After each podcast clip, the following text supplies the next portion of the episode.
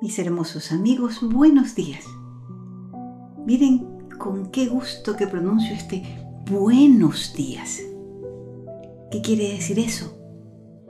Que les deseo que solo vivan hoy cosas buenas, bonitas y valiosas.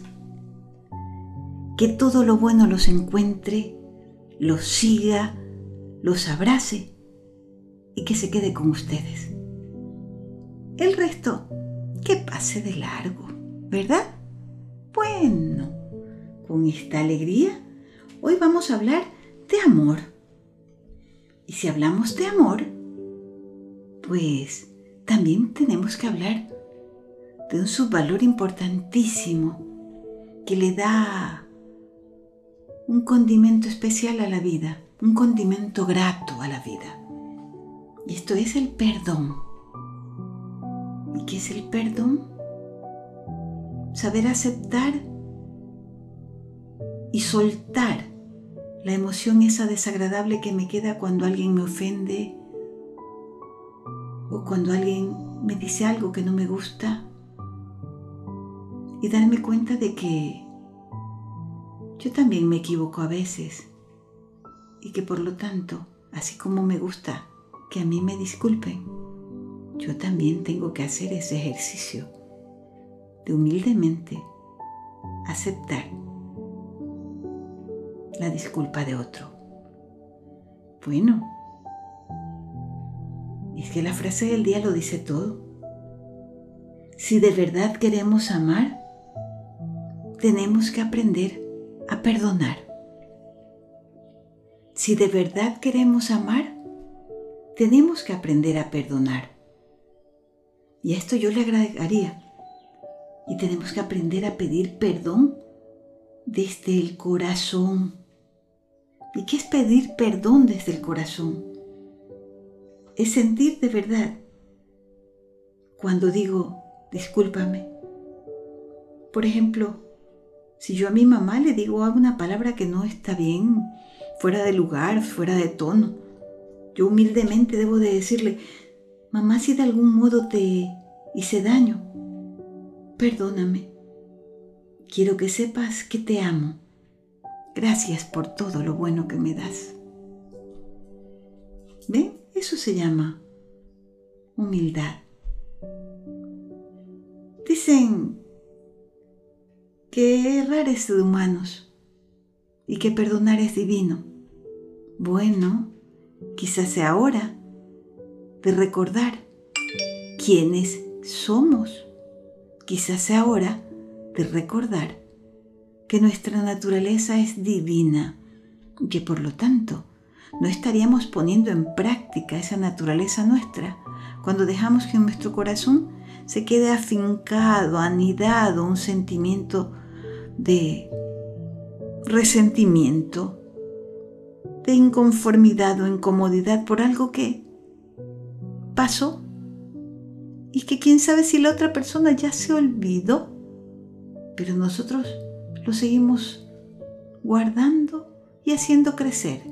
Y yo les pregunto, cuando tenemos un resentimiento, ¿a quién le hace más daño? A nosotros mismos. Como les decía hace un momento, es muy posible que la otra persona ni se haya dado cuenta de que con lo que hizo, dijo eh, o pensó, me incomodó. Lo mejor es soltarlo.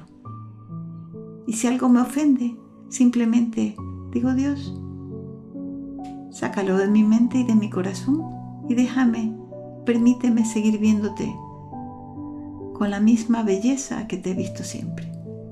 Y créanme que eso es mágico. Por eso hoy día les traigo una historia muy linda que se llama la ley del bosque iluminado. La ley del bosque iluminado, imagínense. Qué lindo título. Y cuenta que había un bosque que tenía como nombre el bosque iluminado, que era el mejor lugar en que se podía vivir. Y es que allí las fiestas llenaban de luz todas las noches y todos disfrutaban. En aquel bosque solo había una ley. ¿Saben cuál era la ley? perdonar, perdonar todo a todos.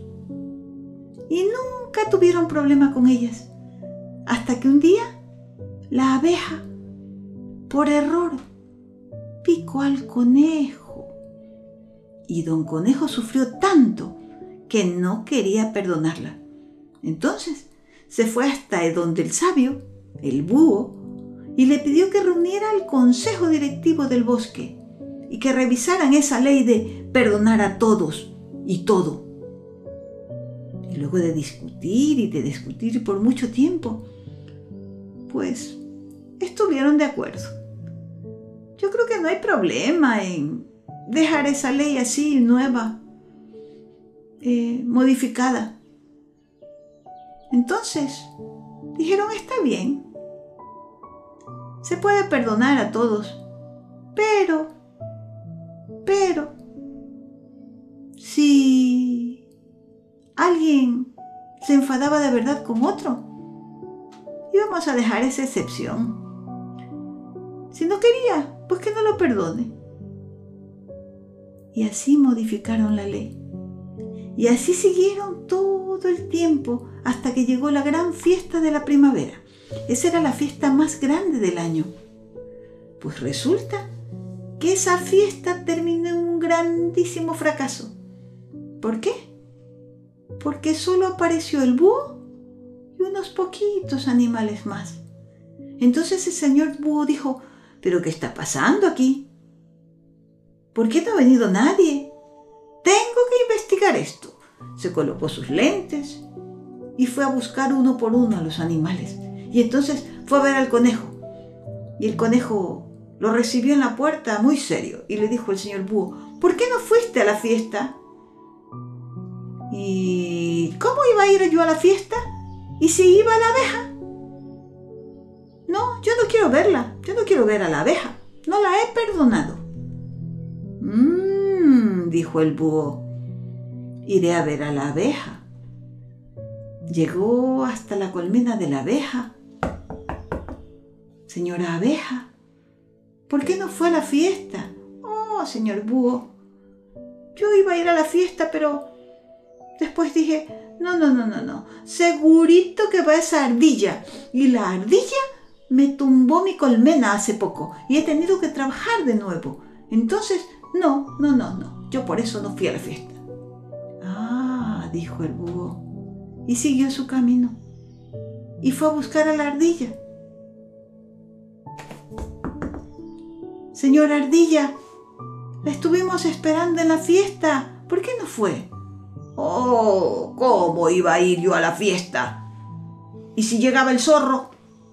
Yo no lo he perdonado a ese zorro. Se me llevó mi comida el otro día. Y así sucesivamente.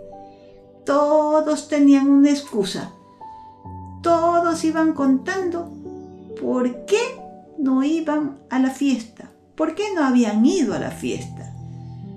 ¿Mm? Contaron cómo habían dejado de ir, porque si se presentaba aquel o el otro, a quien no habían perdonado, no, no, no, no, no, mejor me quedo en mi casa, decían ellos.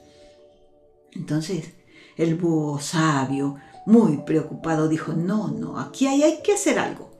Y entonces convocó a toda la asamblea y mostró a todos cómo aquella pequeña excepción a la ley había acabado con la felicidad del bosque.